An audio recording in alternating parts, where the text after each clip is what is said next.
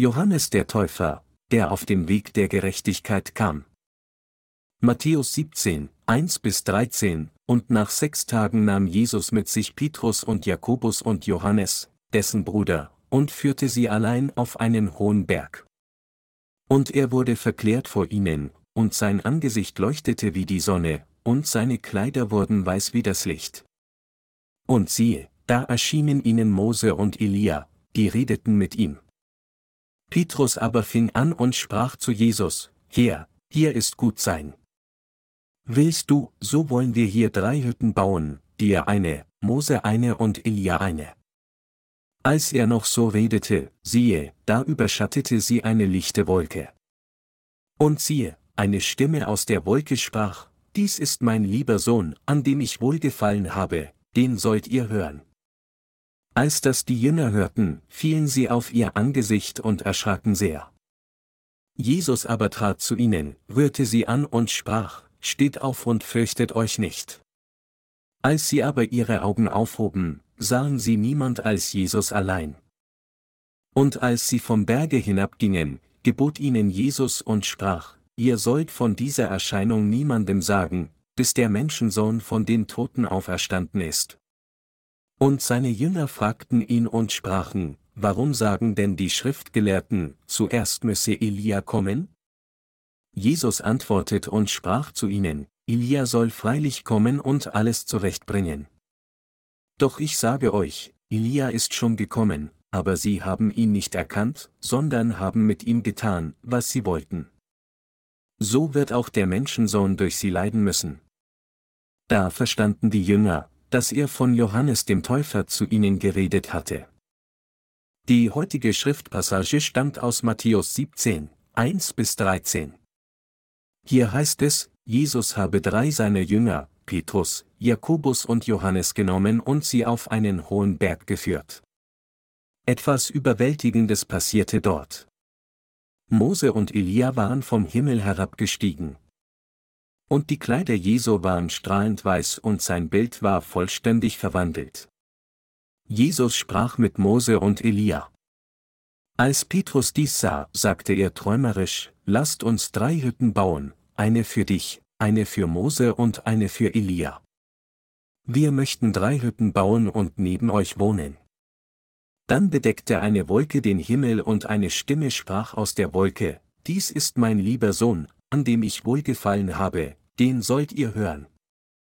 Petrus, Jakobus und sein Bruder Johannes hatten mit Jesus einen Berg bestiegen, und als sie den Gipfel erreichten, wurde Jesus ganz plötzlich verklärt und Elia und Mose kamen herunter, um mit ihm zu reden. Dann wurde der Himmel von einer Wolke bedeckt und eine Stimme sagte, Dies ist mein lieber Sohn, an dem ich wohlgefallen habe, den sollt ihr hören. Sie können sich sicher vorstellen, was für eine mysteriöse Szene das gewesen sein muss. Warum zeigte Jesus dann den Jüngern solch eine Szene? Jesus hatte sie sehen lassen, wie er mit Elia und Mose sprach, aber welche Bedeutung hatte dieses Ereignis? Vers 2 sagt hier, und er wurde verklärt vor ihnen, und sein Angesicht leuchtete wie die Sonne, und seine Kleider wurden weiß wie das Licht. An anderer Stelle in Daniel steht geschrieben, und die Dalian werden leuchten wie des Himmels Glanz, und die viele zur Gerechtigkeit weisen, wie die Sterne immer und ewiglich. Daniel 12, 3. Die Bibel schreibt hier, dass die Kleider von Jesu so weiß wie das Licht wurden. Gott hat uns versprochen, uns am letzten Tag zu verändern, so wie Jesus sich veränderte. Wenn wir also an diesem Tag verwandelt werden, werden wir wahrscheinlich so verändert, wie Jesus verklärt wurde. Wir werden wie die Sonne an diesem Tag leuchten. Wenn der Herr wiederkommt, werden wir auferstehen und entrückt werden, und ich bin sicher, dass unser Bild zu dieser Zeit so verwandelt wird. Deshalb hatte Jesus seine Jünger mit auf den Berg genommen und ihnen diese Dinge gezeigt. Nachdem Jesus diese Dinge seinen Jüngern auf dem Berg gezeigt hatte, sprach er auf dem Weg vom Berg zu ihnen. Wie in Vers 9 geschrieben steht, und als sie vom Berge hinabgingen, gebot ihnen Jesus und sprach, Ihr sollt von dieser Erscheinung niemandem sagen, bis der Menschensohn von den Toten auferstanden ist. Seine Jünger fragten Jesus dann, warum sagen denn die Schriftgelehrten, zuerst müsse Elia kommen? Die Bibel setzt fort zu sagen, Jesus antwortete und sprach zu ihnen, Elia soll freilich kommen und alles zurechtbringen. Doch ich sage euch, Elia ist schon gekommen, aber sie haben ihn nicht erkannt, sondern haben mit ihm getan, was sie wollten. So wird auch der Menschensohn durch sie leiden müssen. Da verstanden die Jünger, dass er von Johannes dem Täufer zu ihnen geredet hatte. Die Jünger fragten sich in Gedanken, Herr, alles aus der heiligen Schrift soll mit deiner Taufe, Kreuzigung und Wiederauferstehung vollendet werden, aber warum sagen dann die Schriftgelehrten, Elia müsse zuerst kommen? Die Schrift wurde vor langer Zeit geschrieben. Die masoretischen Schriftgelehrten behaupteten, damit unser Herr die Prophezeiungen des Alten Testaments vollenden kann, müsse Elia vorher kommen. Sie hatten argumentiert, dass nur wenn Elia käme, die Errettung der Menschheit erfüllt werden würde und alles, was Gott versprochen hatte, wiederhergestellt werden würde. Die Wiederherstellung aller Dinge bezieht sich auf die Tatsache, dass Gott, indem er den Erretter sendet, die Nachkommen Adams, die wegen der Sünde aus dem Garten Eden vertrieben wurden, befreien und sie so wieder zu seinen Kindern machen würde. Mit anderen Worten, die Jünger sagten zu Jesus, die Schriftgelehrten sagen, dass Elia zuerst kommen muss, damit diese Erlösung erfüllt wird, damit alles, was du gesprochen hast, vollständig wiederhergestellt wird, damit der Garten Eden wiederhergestellt wird und dass wir von unseren Sünden gerettet und zu Gottes Volk wiederhergestellt werden. Wer ist dann Elia? Jesus antwortete ihnen mit den Worten, Doch ich sage euch, Elia ist schon gekommen, aber sie haben ihn nicht erkannt, sondern haben mit ihm getan, was sie wollten. Mit anderen Worten, Gott hatte Elia bereits gesandt, aber die Leute hatten ihn nicht erkannt. Jesus fügte dann hinzu, so wird auch der Menschensohn durch sie leiden müssen, was darauf hinwies, dass, so wie Johannes der Täufer auf diese Erde gelitten hatte, auch Jesus leiden würde. Als seine Jünger dies hörten, erkannten sie schließlich, oh, also ist Johannes der Täufer Elia. In Vers 13 heißt es, da verstanden die Jünger, dass er zu ihnen von Johannes dem Täufer sprach. Johannes der Täufer ist der Elia, den Gott im Buch Maleachi des Alten Testaments zu senden versprochen hatte. Wenden wir uns also Maleachi zu. Im allerletzten Kapitel des Alten Testaments, kurz vor Matthäus, steht in Maleachi 3, 19, 21, denn siehe, es kommt ein Tag, der brennen soll wie ein Ofen. Da werden alle Verächter und Gottlosen Stroh sein, und der kommende Tag wird sie anzünden, spricht der Herr Zebaut, und er wird ihnen weder Wurzel noch Zweig lassen. Euch aber, die ihr meinen Namen fürchtet, soll aufgehen die Sonne der Gerechtigkeit und Heil unter ihren Flügeln. Und ihr sollt herausgehen und springen wie die Mastkälber. Ihr werdet die Gottlosen zertreten, denn sie sollen Staub unter euren Füßen werden an dem Tage, den ich machen will, spricht der Herr Zibaut. Er setzte dann fort in Malachi 3, 22 bis 24 zu sagen, Gedenket an das Gesetz meines Knechtes Mose, das ich ihm befohlen habe auf dem Berge Horeb für ganz Israel, an alle Gebote und Rechte. Siehe, ich will euch senden den Propheten Elia, ehe der große und schreckliche Tag des Herrn kommt. Der soll das Herz der Väter bekehren zu den Söhnen und das Herz der Söhne zu ihren Vätern, auf das ich nicht komme und das Erdreich mit dem Bann schlage. Gott hatte verheißen, dass er seinen Diener, den Propheten Elia, senden würde, bevor er selbst auf diese Welt kommen würde. Er sagte, dass Elia das Herz der Väter zu den Söhnen und das Herz der Söhne zu den Vätern kehren würde. Das ist genau das, was der Hohepriester tun soll. Es ist die Pflicht des Hohepriesters, das Herz Gottes zu wenden, indem er ihm Opfer darbringt. Der Zorn Gottes wird provoziert, wenn sein Volk vor ihm Sünde begeht, und es ist die Aufgabe des Hohepriesters, dieses zornige Herz Gottes in ein barmherziges zu wenden. Mit anderen Worten, es ist der Hohepriester, der die Rolle dieses Vermittlers erfüllt, um das Herz Gottes zu wenden, damit er seinem Volk Barmherzigkeit erweist. Es ist auch seine Pflicht, die Herzen der Menschen, die Gott verlassen haben, zu ihm zu bekehren. Dies sind genau die Pflichten des Hohepriesters, der Gott im Namen seines Volkes Opfer darbringt. Gott hatte gesagt, dass er den Propheten Elia senden würde, und Elia sollte diese Pflichten erfüllen, indem er auf diese Erde kam. Wann sollte er denn kommen?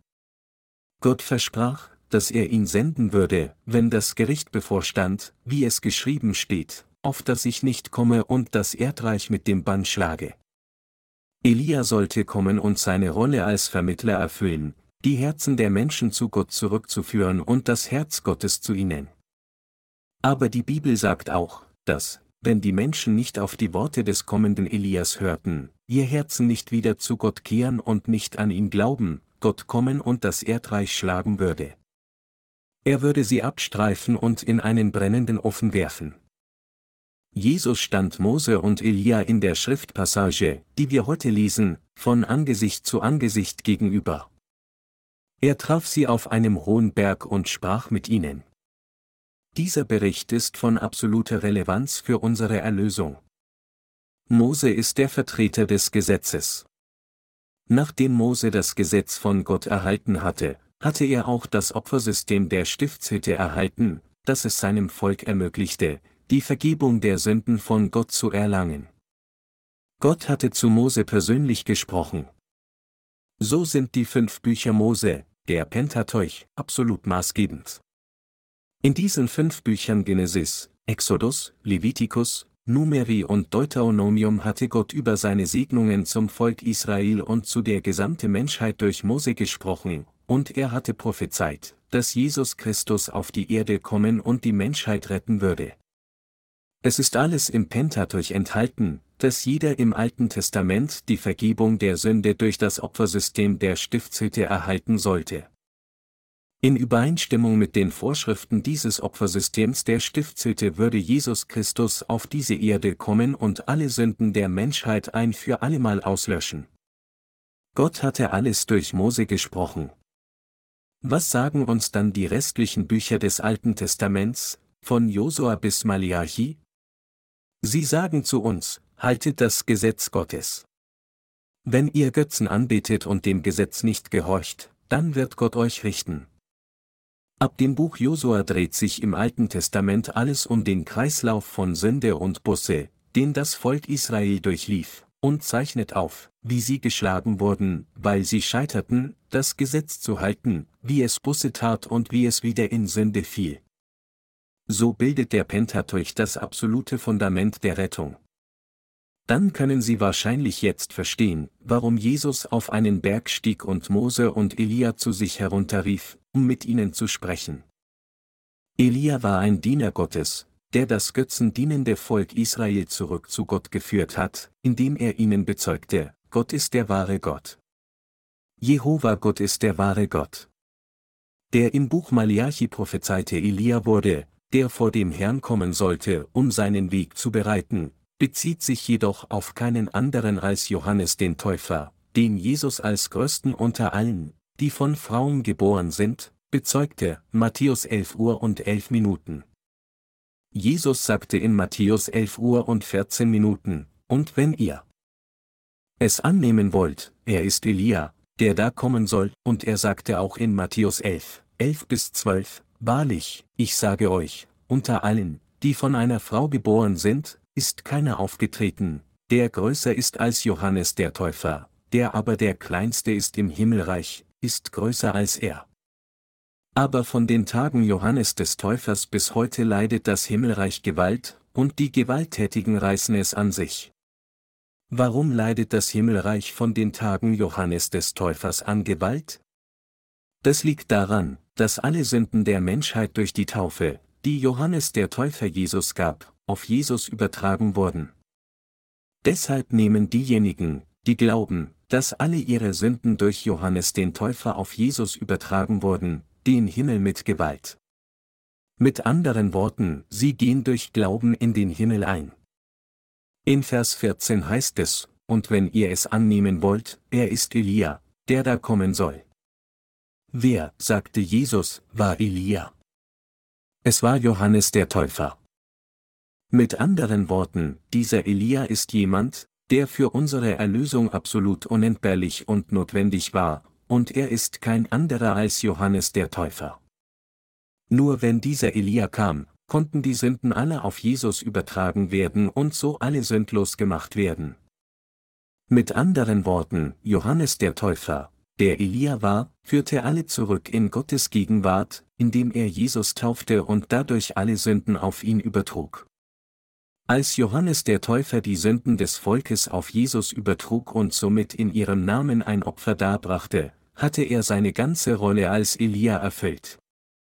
In Bezug auf Johannes den Täufer heißt es in Lukas 1, 17, und er wird vor ihm hergehen im Geist und in der Kraft Elias, zu bekehren die Herzen der Väter zu den Kindern und die Ungehorsamen zu der Klugheit der Gerechten, zuzurichten dem Herrn ein Volk, das wohl vorbereitet ist. Das ist, was Zacharias, der Vater von Johannes dem Täufer, vor der Geburt von Johannes prophezeit hatte. Die Vollendung unserer Errettung ist die Erfüllung des ganzen Gesetzes und der Satzungen des Opfersystems, das Gott durch Mose gesprochen hatte. Indem er Jesus Christus, seinen Sohn, auf diese Erde sandte, hat Gott der Vater uns gerettet, die alle für die Hölle bestimmt waren, weil wir das Gesetz nicht hielten. Als Jesus auf diese Erde kam, nahm er alle Sünden der Menschheit an, indem er sich von Johannes dem Täufer taufen ließ, und nachdem er so alle Sünden der Welt auf sich genommen hatte, ging Jesus ans Kreuz und wurde zu Tode gekreuzigt, um uns alle zu retten. So haben wir unser Heil empfangen. Und deshalb sind Jesus, Mose und Elia für ihre und meine Rettung unentbehrlich. Sie sind für die Vollziehung des Heils, das heißt für die Wiederherstellung der richtigen Beziehung zu Gott, absolut unverzichtbar.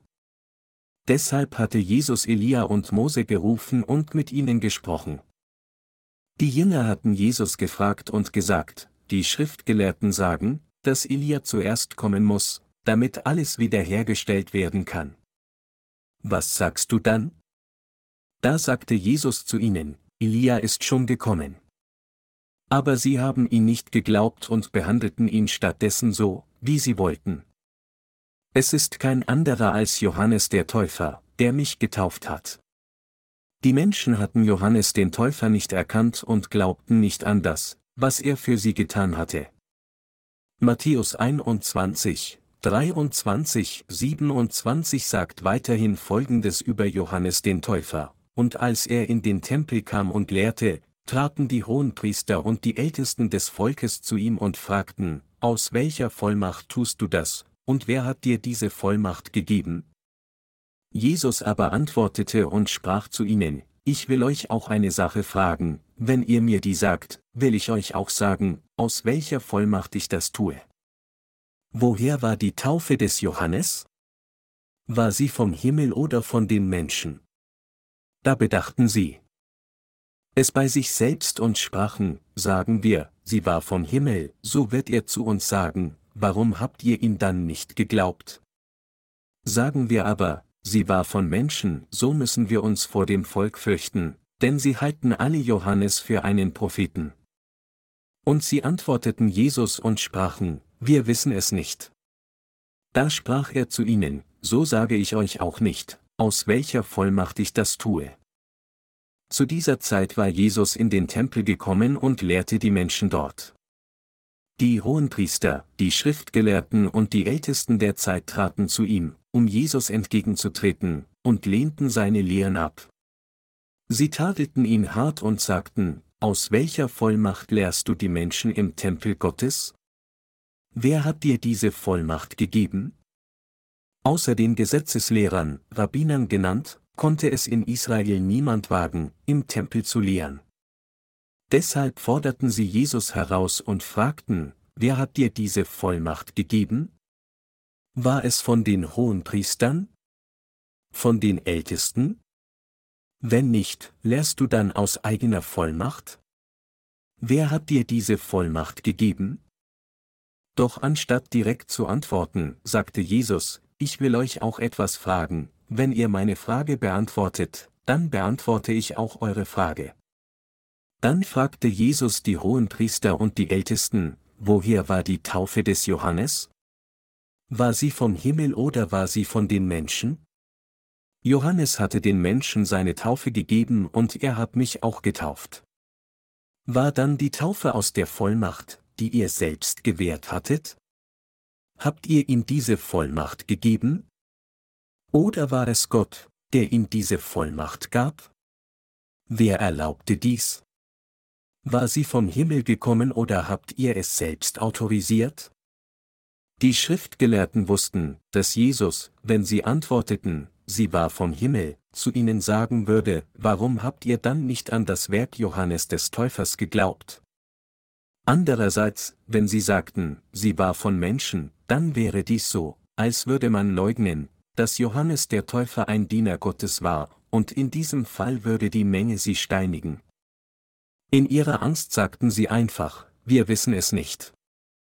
Sie antworteten so, weil das ganze Volk Israel zu dieser Zeit wusste und glaubte, dass Johannes ein Diener Gottes war. Dann sagte Jesus zu den Schriftgelehrten, dann muss ich euch nicht sagen, aus welcher Vollmacht ich zu den Menschen spreche.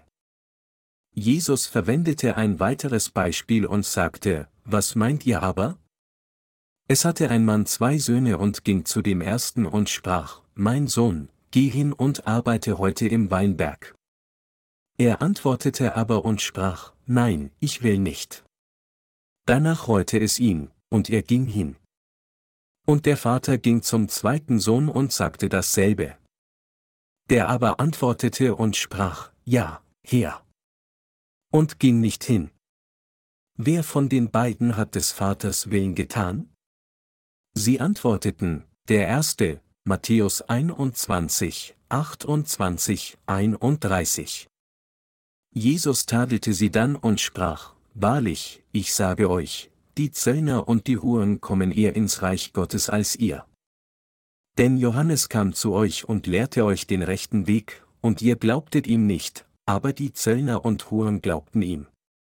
Und obwohl ihr es saht, tatet ihr dennoch nicht Busse, so dass ihr ihm dann auch geglaubt hättet. Matthäus 21, 31 bis 32.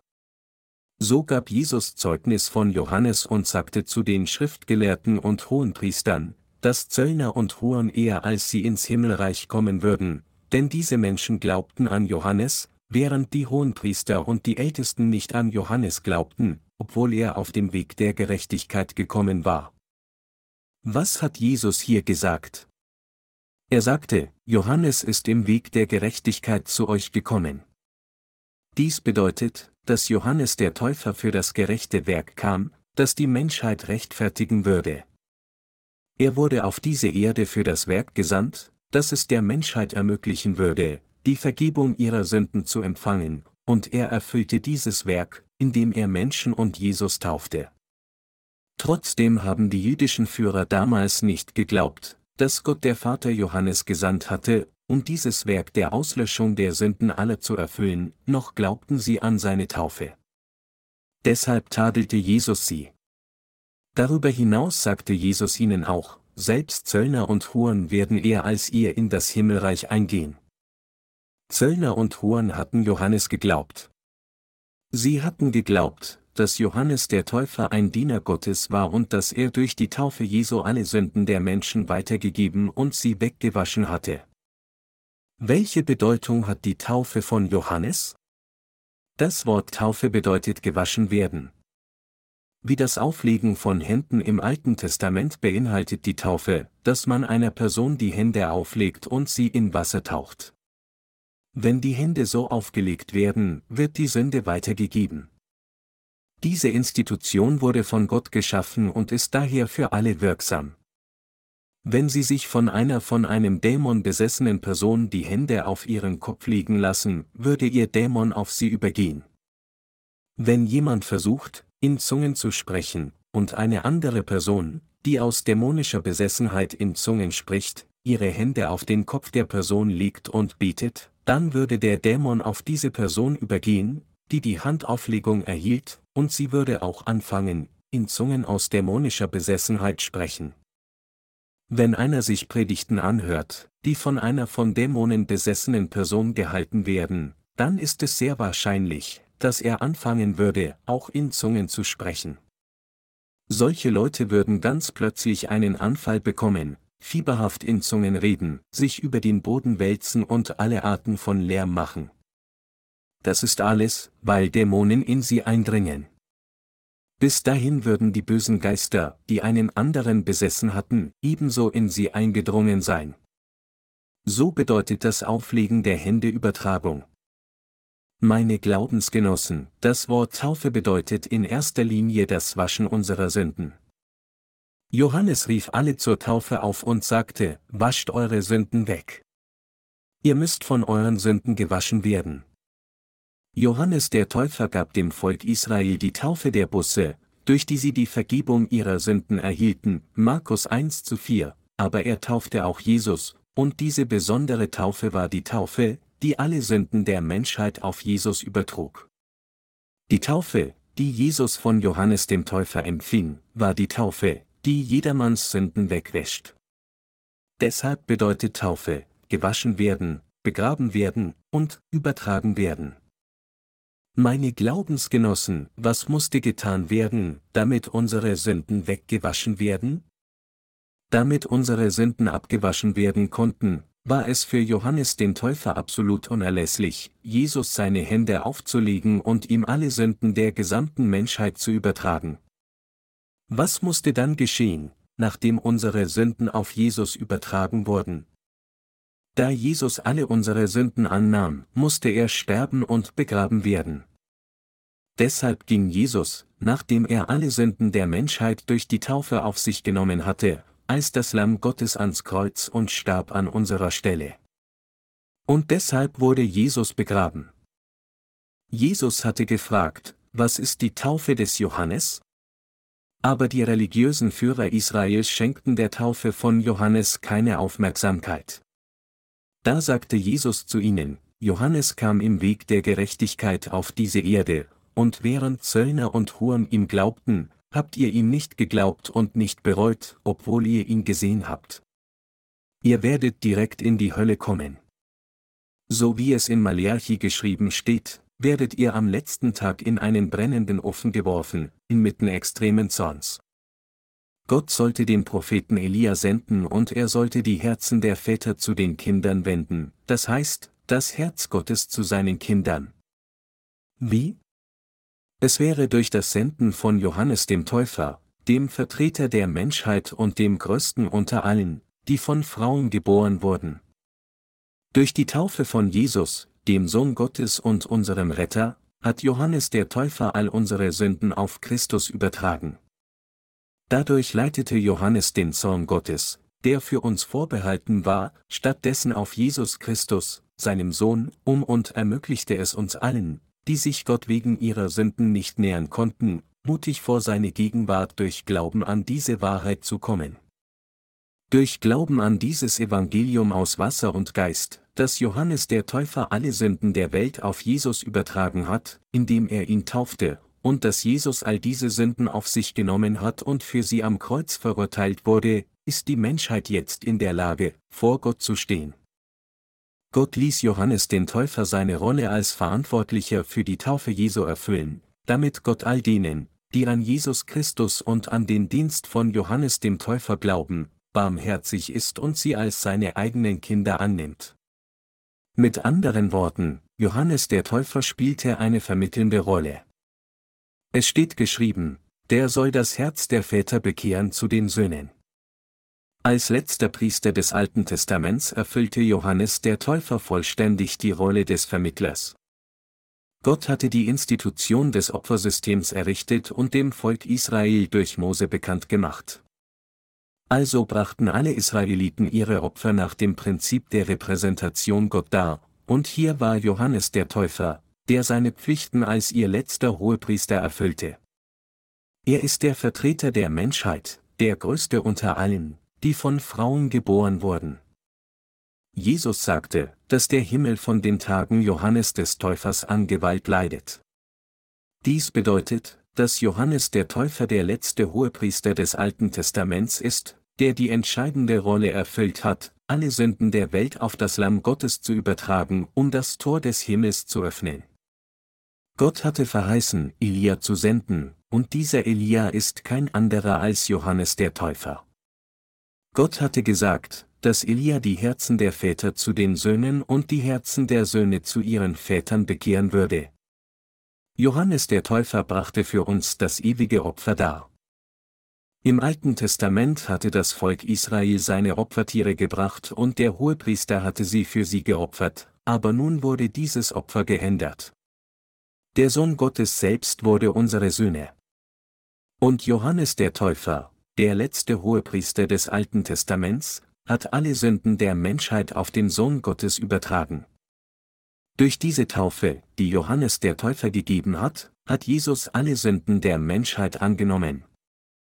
Als Johannes der Täufer seine Rolle erfüllte, die Mauer der Sünde niederzureißen, die die Menschheit von Gott dem Vater blockiert hatte, bekehrte er das Herz des Vaters zu den Kindern und das Herz der Kinder zum Vater. Daher kann jeder die Vergebung seiner Sünden empfangen, wenn er an die Taufe Jesu und an sein Blut am Kreuz glaubt. Gott hat all diejenigen, die an die Erlösung glauben, die der Herr uns gebracht hat, all diejenigen, die an dieses Evangelium aus Wasser und Geist glauben, das verkündet, dass Jesus alle ihre Sünden durch die Taufe, die er von Johannes empfangen hat, angenommen hat und dass er sie alle ausgelöscht hat, vollständig sündlos gemacht. Wie es geschrieben steht, Johannes ist im Weg der Gerechtigkeit zu euch gekommen, erfüllte Johannes der Täufer seine Rolle, die Sünden der Menschheit auf Jesus zu übertragen, indem er ihn taufte. Aber egal wie wir ausrufen, dass jede Sünde durch Johannes den Täufer auf Jesus übertragen wurde, die Menschen glauben heute einfach nicht. Das ist so lächerlich. Wie deutlich wird Johannes der Täufer in der Bibel bezeugt? Es ist niemand anders als Johannes der Täufer, den Jesus am meisten befürwortete. Es ist genau der Johannes, dem Jesus selbst sein persönliches Siegel der Zustimmung gab. Es ist durch Johannes den Täufer, dass Jesus alle Sünden der Menschheit auf sich genommen hat. Jesus sagte nicht einfach, ich werde eure Sünden durch mich selbst aufnehmen. So wie die Sünden der Israeliten im Alten Testament durch den Hohepriester fehlerfrei auf ihr Opfertier übertragen wurden, so kam Jesus als das Lamm Gottes und als unsere eigene Opfergabe auf diese Erde, nahm alle Sünden der Welt durch die Taufe an, die ihm von Johannes gegeben wurde. Das ist so glasklar. Trotzdem glauben Leute immer noch nicht daran.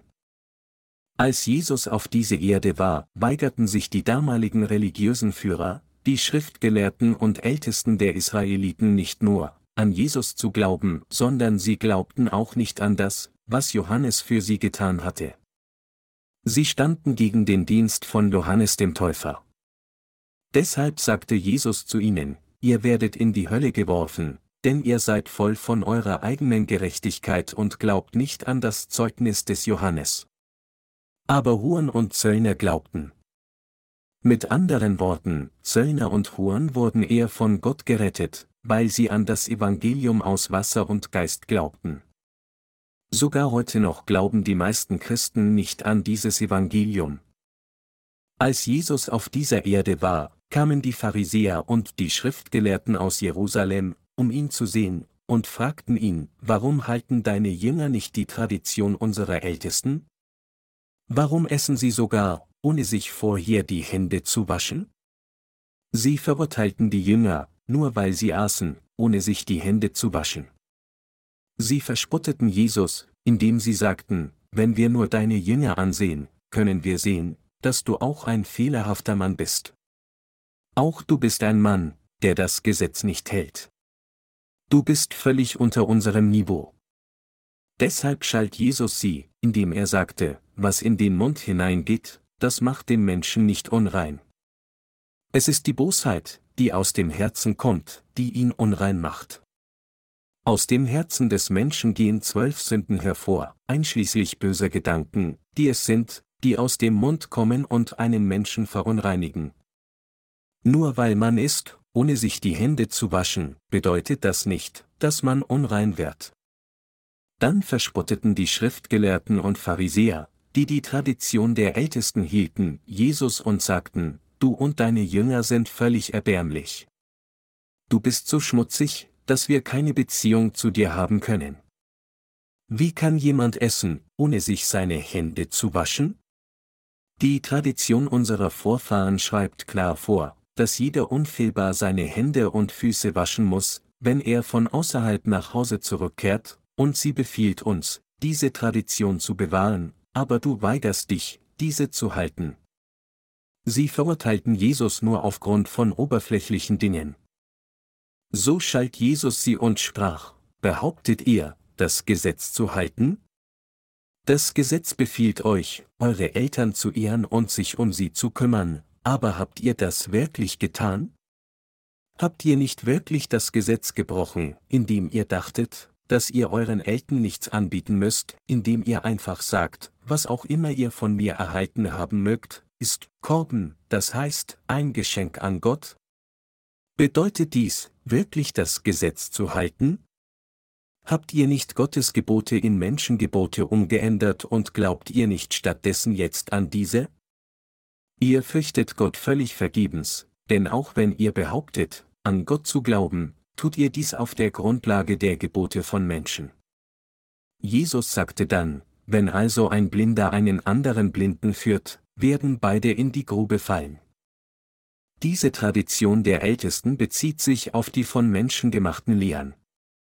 Noch heute sagen viele Christen, besuche unbedingt eine große Kirche. Stelle sicher, dass die Kirche, die du besuchen möchtest, beim Ministerium für Kultur und Tourismus registriert ist. Und besuche eine Kirche, deren Lehren der Kirche eindeutig etabliert sind. Kurz gesagt, besuche eine Kirche, die einer großen Konfession angehört und auch von weltlichen Menschen anerkannt wird. Du solltest in solch einer Kirche gelehrt werden und an das Wort glauben, wie sie es lehrt. Es ist vergebens, an Gott zu glauben und ihn auf der Grundlage solcher Gebote von Menschen zu fürchten.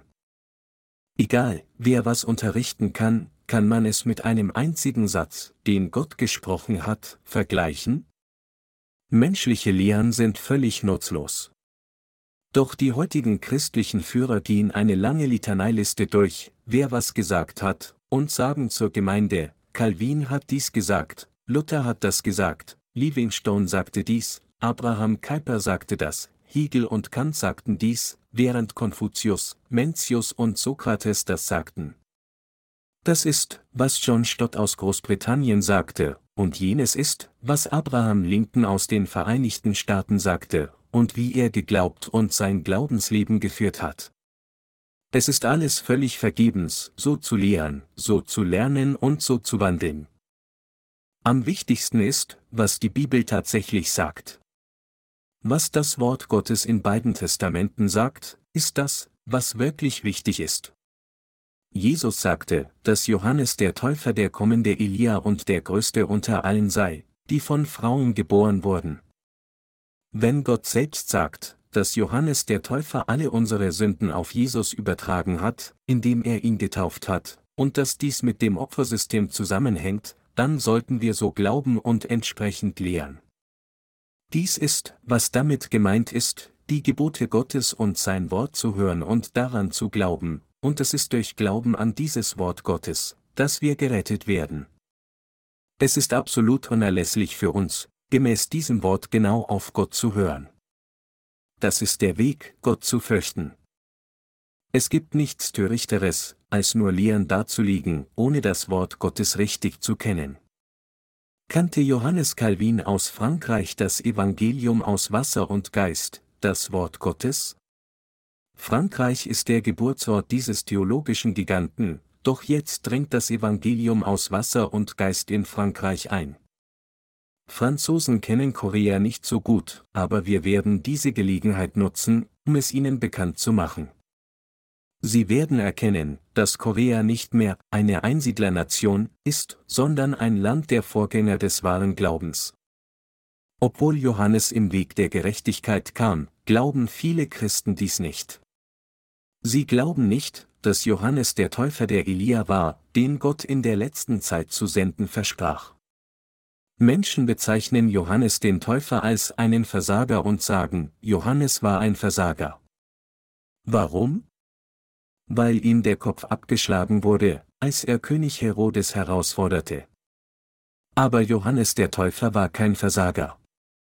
Wenn Johannes der Täufer ein Versager wäre, dann wäre auch Jesus ein Versager, wie auch Gott der Vater ein Versager wäre. Um uns Menschen von der Sünde zu retten, sandte Gott der Vater sechs Monate vor Jesus Johannes den Täufer auf diese Erde. Der Vater sandte dann Jesus sechs Monate nach der Geburt von Johannes dem Täufer auf diese Erde. Und als die beiden 30 Jahre alt waren, taufte Johannes Jesus, und Jesus empfing diese Taufe. Dies ist, wie Gott der Vater die Sünden der Welt auf Jesus legte.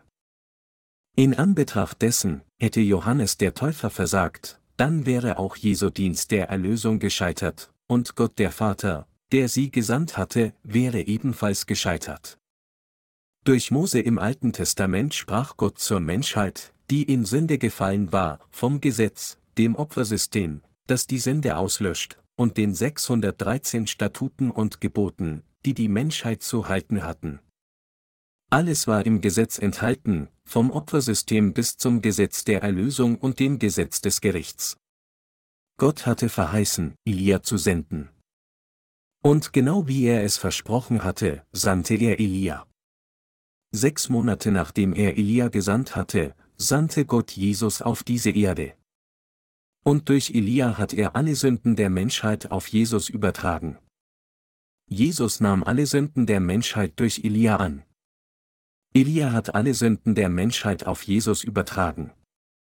Jesus sagte, so gebührt es uns, alle Gerechtigkeit zu erfüllen. Es ist richtig, auf diese Weise jeden sündlos zu machen und alle Menschen dieser Welt von all ihren Sünden zu retten. Da Jesus die Sünden der Welt durch Johannes den Täufer angenommen hat, indem er getauft wurde, und da Johannes der Täufer diese Sünden der Welt auf Jesus übertragen hat, ist es durch Johannes den Täufer, der der kommende Elia war, und Jesus, der das Opferlamm wurde, dass Gott alle Sünden der Menschheit ausgelöscht hat. Trotzdem glauben Menschen immer noch nicht an diese Tatsache. Auch im Zeitalter des Neuen Testaments gab es viele, die Johannes den Täufer nicht erkannten und deshalb nicht gerettet werden konnten. Haben Sie von den E-Mails gehört, die wir von einem bestimmten Missionar aus Afrika bekommen haben? Als der Missionar zum ersten Mal eines unserer Bücher las, reagierte er nachteilig. Er sagte zu uns, in diesem Buch steht, dass Johannes der Täufer meine Sünden auf Jesus übertragen hat, aber die Behauptung ist zu grandios für mich, um sie zu akzeptieren. Ich kann dem Inhalt dieses Buches nicht zustimmen. Er mag ein sehr ungeduldiger Mensch gewesen sein, weil er dieses erste Schreiben gesandt hatte, das seine Missbilligung zum Ausdruck brachte, obwohl er das Buch nicht zu Ende gelesen hatte. Und dann, ein paar Tage später, schrieb er uns erneut und sagte, ich habe heilige Nachrichten mitzuteilen. Er hatte tatsächlich das Buch nicht zu Ende gelesen, als er uns das erste Mal schrieb. Nachdem er unser Buch ein wenig gelesen und den ersten Teil durchgeblättert hatte, sagte er uns, ich kann dem nicht zustimmen, aber jetzt, da er mehr las, verstand er wirklich, worum es in diesem Buch ging. Nachdem er mehr gelesen hatte, schickte er uns einen weiteren Brief, in dem er sagte, ich möchte Ihnen eine sehr heilige Nachricht mitteilen. Auch ich stimme Ihrer Position zur Taufe Jesu zu, dass Gott unsere Sünden durch Johannes den Täufer auf ihn übertragen hat. Und meine Sünden wurden auch weitergegeben. Ich habe jetzt keine Sünde mehr. Viele Menschen im Ausland stimmen uns jetzt so zu. Sie bekennen, dass sie, obwohl sie schon lange an Jesus geglaubt haben, zum ersten Mal ein solches Evangelium gehört haben. Ich hatte direkt in mein Buch geschrieben, Abgesehen von den Schriften der Jünger Jesu ist dies das erste Buch auf der ganzen Welt, das das Evangelium aus Wasser und Geist enthält. Diese Leute erhoben bei diesem Thema keinen Einwand. Mit ihrem Schweigen stimmen sie dem zu. Und selbst in diesem Moment bekennen viele Menschen, nachdem sie unsere Bücher gelesen haben, so ein Buch wie dieses habe ich im Christentum noch nie gelesen. Sie geben zu, dass Johannes der Täufer die Sünden der Welt auf Jesus übertragen hat. Sie nehmen in ihrem Herzen an, dass Jesus die Sünden der Welt durch Johannes den Täufer angenommen hat. Sie akzeptierten all dies, selbst nachdem sie nur ein Buch gelesen haben. Da ihnen das Wort dieses Evangeliums zu fremd ist, mögen sie zuerst denken, dass es übertrieben ist, aber was geschieht später, wenn das Evangelium auf der Grundlage der Bibel erklärt wird? Sie kommen dazu, es anzunehmen. Gerade jetzt werden unzählige Ausländer wiedergeboren. Sogar in diesem Moment werden neue Gläubige geboren. In ihren Wohnzimmern und Badezimmern lesen unzählige Menschen unsere Bücher mit den Augen des Glaubens und sie glauben jetzt an das Evangelium, indem sie sich sagen, ich habe also keine Sünde. Es ist genau so, wie die Bibel sagt. Dann schreiben sie uns, ich möchte Ihnen eine gute Nachricht mitteilen. Ich stimme zu, dass Jesus all meine Sünden auf sich genommen hat, indem er sich taufen ließ.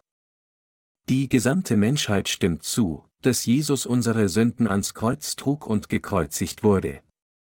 Selbst der Teufel stimmt dem zu. Und doch greifen mich immer noch einige Menschen an, indem sie sagen, wie kommt es, dass Pastor Jung nur darüber Bescheid weiß?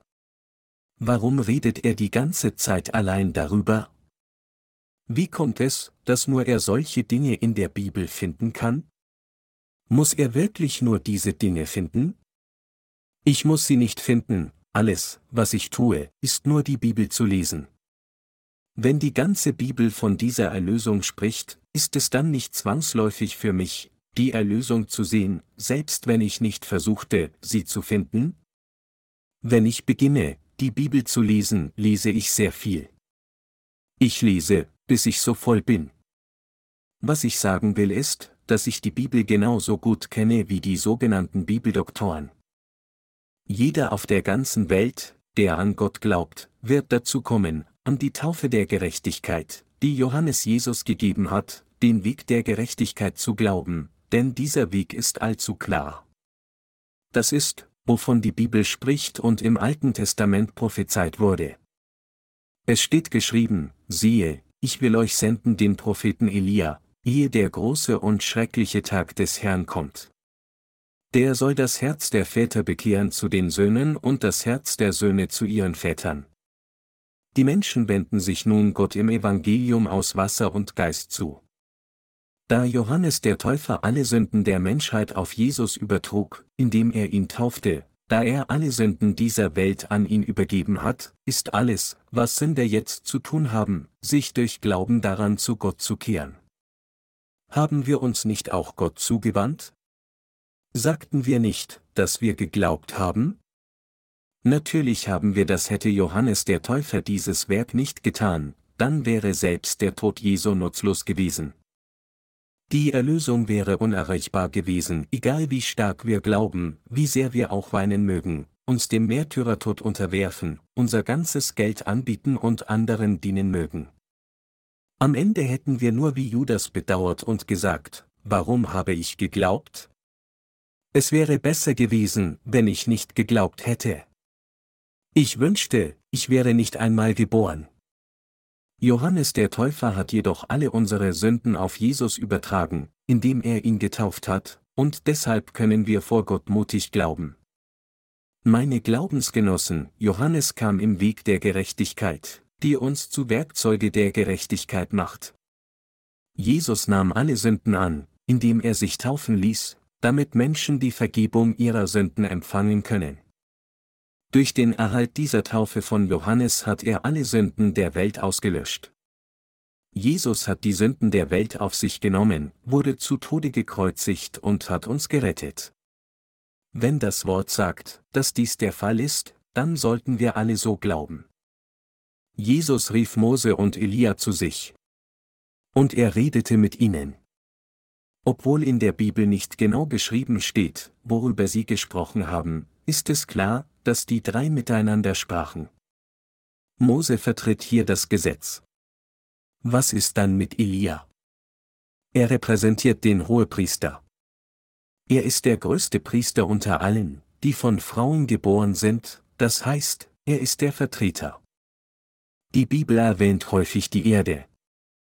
Die Erde bezieht sich auf die Herzen der Menschen. Es bezieht sich auf ihren Geist. Was sagt der letzte Vers in Malachi? Er sagt, auf dass ich nicht komme und das Erdreich mit dem Bann schlage. Dies bedeutet, dass Gott seinen Zorn auf all diejenigen ausgießen würde, die nicht an die Wahrheit der Erlösung glauben. Sie fragen sich vielleicht, warum ich das wiederholt sage, obwohl sie alle bereits glauben. Aber ich wiederhole es, weil es immer noch viele gibt, die nicht glauben.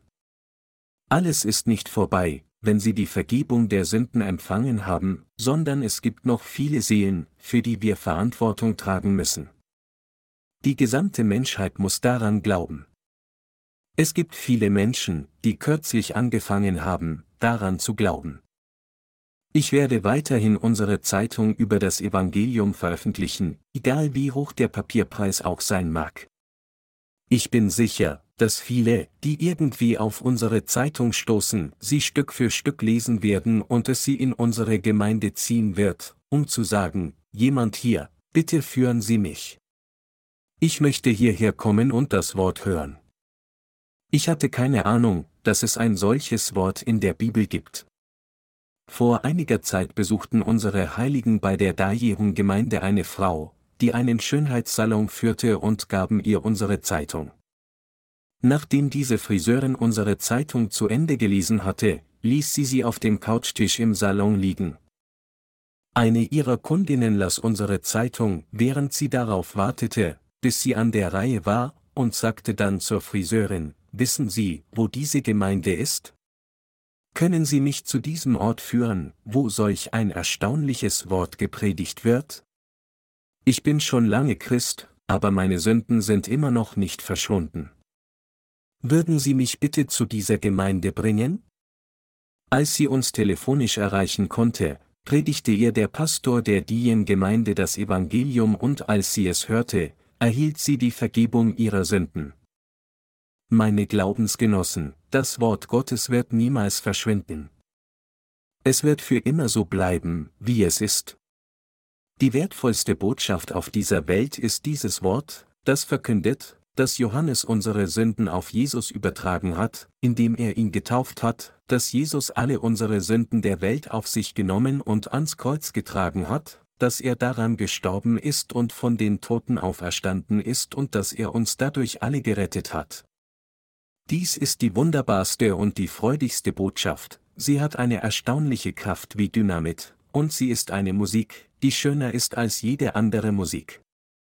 Glauben Sie so, mein Glaubensgenossen? Oder langweilen Sie sich vielleicht, weil ich immer wieder dieselben Worte wiederhole? Meine Predigten waren früher noch länger. Wenn sie wirklich lang waren, dauerten sie bis zu drei Stunden. Ich bin heutzutage wirklich sehr rücksichtsvoll. Wenn ich alles in meinen Gedanken predigen wollte, dann müsste ich drei oder vier Stunden lang sprechen. Im Vergleich zu früher sind meine Predigten heute eher moderat. Meine Glaubensgenossen, Sie können diese Wahrheit des Wassers und Geistes nur predigen, wenn Sie sie selbst kennen. Haben Sie das Evangelium zuvor gepredigt? Als Sie versuchten, das Evangelium zu predigen, waren Sie nicht um Worte verlegen? Nur wenn Sie das Wort Gottes in allen Einzelheiten hören, es bestätigen und in seiner ganzen Ausführlichkeit kennen, dann können Sie das Evangelium konkret predigen, wann immer Sie jemand mit dem Wort herausfordert, ihn dazu bringen, sich hinzugeben, und seine Seele retten. Möchten Sie lieber allein gerettet sein und das Wissen um die Wahrheit ganz für sich selbst behalten? Wenn ich das getan hätte, dann hätte ich schon vor langer Zeit, als ich die Vergebung der Sünden empfing, aufgehört dem Evangelium zu dienen. Wenn ich aufgehört hätte, dem Evangelium zu dienen, nachdem ich sie empfangen habe, dann wäre ich wahrscheinlich inzwischen der Direktor eines großen Gebietszentrums geworden, das meine Pflegemutter geführt hatte. Es ist dann wahrscheinlich, dass einige in mein Gebietszentrum gekommen wären, um zu beten. Willkommen. Was führt Sie hier? Ich bin gekommen, um zu beten. Gehen Sie in dieses Zimmer, um zum Beten, Sie können diesen Raum nutzen. Sie würden sich dann in diesem Raum die Augen ausweinen und sich beim Fasten sehr viel Leid aussetzen. Menschen, die häufig ein Gebetszentrum besuchen, wollen, dass der Direktor ihnen die Hände auflegt. Diejenigen, die Gebetshäuser leiten, verlangen in der Regel eine Menge Opfer, nur um ihre Hände einmal aufzulegen. Sie verdienen jede Menge Geld. Doch wenn ich meinen Mund geschlossen gehalten hätte, anstatt dieses Evangelium zu predigen, würden sie dann nicht alle in Richtung Hölle gehen? Wenn ich dieses Werk nicht getan hätte, dann hätte Gott jemand anderen dazu gebracht, es zu tun, denn er hat die Macht, sogar diesen Stein in einen Nachkommen Abrahams zu verwandeln. Ich kann dem Willen Gottes jedoch nicht widerstehen und predige deshalb das Evangelium aus Wasser und Geist. Das ist der Grund, warum ich Ihnen immer wieder das Evangelium aus Wasser und Geist predige. Ich ermahne Sie, dieses Evangelium auch anderen in seinen konkreten Details zu predigen, anstatt nur für sich selbst zu leben. Versuchen Sie, das, was Sie über die heutige Schriftpassage gehört haben, vollständig aufzuschreiben, bestätigen Sie es so, wie es ist, und predigen Sie es jemanden anderen, wie es ist. Überzeugen Sie sich selbst, ob die andere Person dann die Vergebung ihrer Sünden erhalten würde oder nicht. Sie wird sie sicher erhalten. Wenn sie durch sie von allen ihren Sünden erlassen wird, dann wird das Reich Gottes auch in ihr Herz herabkommen. Vielleicht sind einige von Ihnen in dieser Stunde des Gottesdienstes zu müde, da Sie an diesem Nachmittag sehr hart Fußball gespielt haben. Ich habe gehört, dass unsere Schwestern sehr gut Fußball spielen. Ich kann ein guter Stürmer sein, wenn ich Fußball spiele, aber heute habe ich nicht einmal genug Kraft, um mit ihnen Fußball zu spielen. Ich habe die meiste Zeit damit verbracht, meinen Körper zu kräftigen, um gesund zu werden, und so konnte ich in diesen Tagen nur ab und zu herauskommen, um zu predigen. Meine Gesundheit ist zu anfällig, um mich zu viel zu bewegen. Angesichts der Tatsache, dass mein Gesundheitszustand in letzter Zeit so schlecht war, bin ich dankbar, nur in der Lage zu sein, vor Ihnen zu stehen und das Wort zu predigen. Tatsächlich hat Gott das Unmögliche möglich gemacht. Meine Glaubensgenossen, sollte nicht jeder Mensch auf dieser Welt glauben, was Johannes der Täufer bezeugt hat? Warum glauben Menschen das nicht, obwohl die Bibel deutlich macht, dass Johannes im Weg der Gerechtigkeit gekommen war? Jeder sollte an das Zeugnis und den Dienst von Johannes glauben. Das Evangelium aus Wasser und Geist, das Johannes der Täufer zusammen mit Jesus erfüllt hat, ist der Weg der Erlösung, an dem jeder auf der ganzen Welt glauben muss. Johannes der Täufer kam im Weg der Gerechtigkeit und übertrug alle Sünden der Welt auf Jesus, indem er ihn taufte. Und indem Jesus diese Sünden der Welt annahm und am Kreuz gestorben ist, hat Jesus uns alle von unseren Sünden gerettet. Jeder muss an diese Erlösung und an diesen Weg zum Himmelreich glauben. Sie und ich müssen alle durch Glauben Erlösung erlangen. Jeder, der an Jesus glaubt, muss ausnahmslos an all das glauben. Erlösung kann nicht allein durch Glauben an das Kreuz erreicht werden. Es ist ein absolutes Muss, an das Evangelium aus Wasser und Geist zu glauben. Das ist, was ich mit Ihnen allen teilen möchte. Wie ist es dann mit Ihnen? Glauben Sie an dieses Evangelium? Sie haben dieses Wort vielleicht hunderte oder tausende Male gehört, aber wenn Sie dieses Evangelium immer noch nicht schätzen, dann sollten Sie sich vor Gott schämen. Wenn Jesus selbst diesem Evangelium aus Wasser und Geist zustimmt, wie könnten wir es dann nicht schätzen? Meine Glaubensgenossen, ich bitte Sie alle, dieses Evangelium zu schätzen. Sie müssen es treu bewahren. Und Sie müssen mit Ihrem Herzen daran glauben.